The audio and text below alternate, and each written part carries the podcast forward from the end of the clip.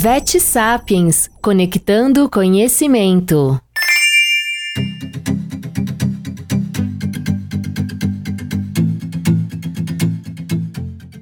Cada vez mais diagnosticada em cães, a mucocele biliar está associada aos ácidos biliares alterados e à concentração de colesterol na bile.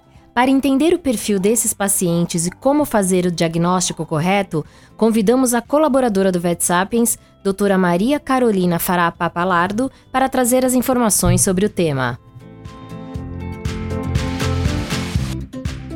Então é isso mesmo. Hoje a gente vai conversar um pouco sobre mucocele biliar, que é uma alteração hoje bastante importante em cães, né? Nos anos 90 a gente não tinha a biliar, ela começou a aparecer no final de 90 e de repente virou um boom de diagnósticos de mucocele biliar nos cães.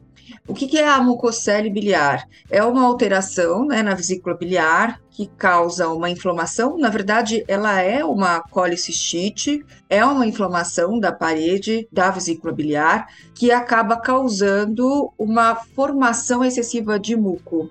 Um muco bem denso, imóvel, né? Esse muco ele gruda na parede da vesícula biliar. Isso acaba causando algumas alterações né, circulatórias e principalmente alterações relacionadas ao esvaziamento da vesícula biliar, que a gente chama de fração de ejeção. Então, é uma vesícula que tem uma diminuição nessa fração de ejeção, então ela está sempre cheia.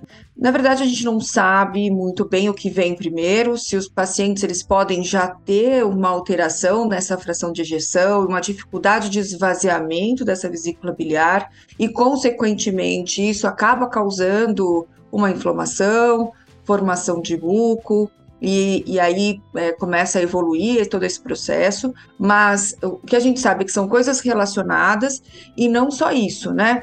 E existe uma alteração na composição da bile. Então, a mucocele biliar, é, a gente já sabe que existe uma alteração nos ácidos biliares que estão na bile, né? Lembra que os ácidos biliares são um componente importante quando a gente pensa em digestão e absorção, ou, diretamente da absorção e digestão de gordura. E esses ácidos biliares, eles estão, é, fazem parte de da composição da bile. Então, esse desequilíbrio dos ácidos biliares, a gente já sabe que pode, então, formar, ajudar a formar e produzir esse muco, que acaba sendo a característica da mucocele biliar, e não só esse desequilíbrio, também uma alteração na concentração de colesterol dentro da bile. Então, a bile, ela tem, além né, dos ácidos biliares, água, existe também colesterol dentro da bile. Então, esse colesterol em excesso também pode predispor à formação da mucocele biliar. E são coisas que muitas vezes estão relacionadas, né? Então, pensando nisso, os pacientes que têm uma maior predisposição à formação de mucocele biliar são os pacientes obesos e pacientes que têm uma dislipidemia, né? Ou aumento de triglicérides, ou aumento de colesterol, ou aumento dos dois. Se a gente for pensar nessas duas características, né, pacientes endocrinopatas também, né, têm, são obesos e têm dislipidemia, e dentre os endocrinopatas, a gente já sabe que o maior, aquele que causa, que tem uma predisposição maior à mucocele biliar, é o hiperadrenocorticismo. O hiperadrenocorticismo, ele tem 29 vezes mais chance de causar mucocele biliar do que o hipotiroidismo, por exemplo. Se a gente for fazendo uma escala né, de doenças mais importantes que podem causar mucocele biliar, então o hiperadrenocorticismo é o principal deles e a, o hipotiroidismo o segundo deles. Isso é, obesidade e dislipidemia também vão causar, e às vezes as coisas estão todas ligadas, né? O paciente com hiperadrenocorticismo tem uma predisposição à obesidade, tem uma predisposição à hiperlipidemia. Então, sem dúvida, todo paciente com hiperadreno, a gente tem que prestar um pouquinho mais atenção na mucocele biliar, na formação da mucocele biliar. As raças mais predispostas a ter a mucocele biliar, hoje a gente estuda bastante no pastor de Shetland. O pastor de Shetland é uma raça que tem algumas endocrinopatias mais, mais comuns, né? O hipotiroidismo é uma delas, mas eles também têm hiperadrenocorticismo é, e eles têm, às vezes, dislipidemia, mas especificamente no pastor de Shetland, às vezes é, não tem relação com essas alterações, então ele tem sido estudado e a gente tem tentado entender se existe uma predisposição genética nessa raça. Existem outras raças também, Chihuahua. Hoje, embora não seja relatada assim no Brasil, a gente atende muito Shih Tzu, muito Iasa. É, são raças que têm endocrinopatias, né? O Schnauzer tem dislipidemia. Em geral, os terriers têm uma predisposição maior a essa mucocele biliar, né?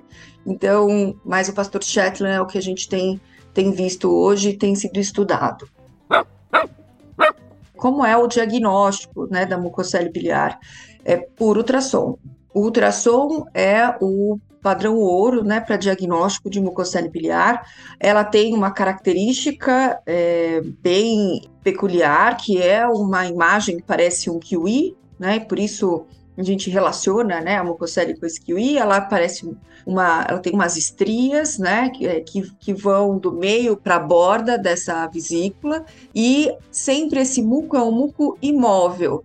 Então, a gente já tem, né, uma, uma, a gente sabe que existe uma relação de mucocele biliar com lama biliar. Não sei se vocês vão lembrar que a lama ela é também uma pilha alterada, mais densa, mas que tem uma carinha um pouco diferente da mucocele. Ela não se organiza como a mucocele, a gente não vê essas estrias, essas radiações, né, e nem essa imagem de kiwi. Mas a blama quando em grande quantidade, ela pode se tornar também uma lama imóvel que é muito parecida, dependendo da quantidade, com a mucocele biliar. Então essa lama ela pode começar também a grudar na parede da vesícula biliar e se tornar imóvel. E por que que isso é importante? Porque hoje a gente tem tentado estudar se esses pacientes com lama biliar imóvel, eles não têm uma predisposição à mucocele. E se essa lama biliar, ela na verdade não é um precursor da mucocele biliar. Alguns trabalhos mostram que a mesma composição que a gente vê na mucocele biliar, a gente pode ver em algumas lamas imóveis. Então, essa lama também tem bastante muco e quando o ultrassonografista ele vai fazer esse diagnóstico, é importante que ele descreva exatamente isso. Bom, se não é uma mucocele biliar que a gente tem graus de mucocele muito bem formada, que é bem clássica, ela pode estar no início e aí a gente vê, na verdade, um muco que está grudadinho na parede e que parece muitas vezes uma lama. Então é importante ele descrever lá. Essa lama é móvel e imóvel. Se ela for imóvel, a gente tem que prestar mais atenção e lembrar que a mucocele biliar também, o conteúdo dela sempre é imóvel. Então, o ultrassonografista ele precisa movimentar o paciente para que a gente consiga ter essa informação tá? Então, é, a predisposição maior é o paciente com hiperadreno e o diagnóstico da mucocele biliar é feito pelo ultrassom. No próximo podcast, então, a gente vai conversar um pouquinho sobre tratamento da mucocele biliar. Quais são as nossas opções? Não deixem de ouvir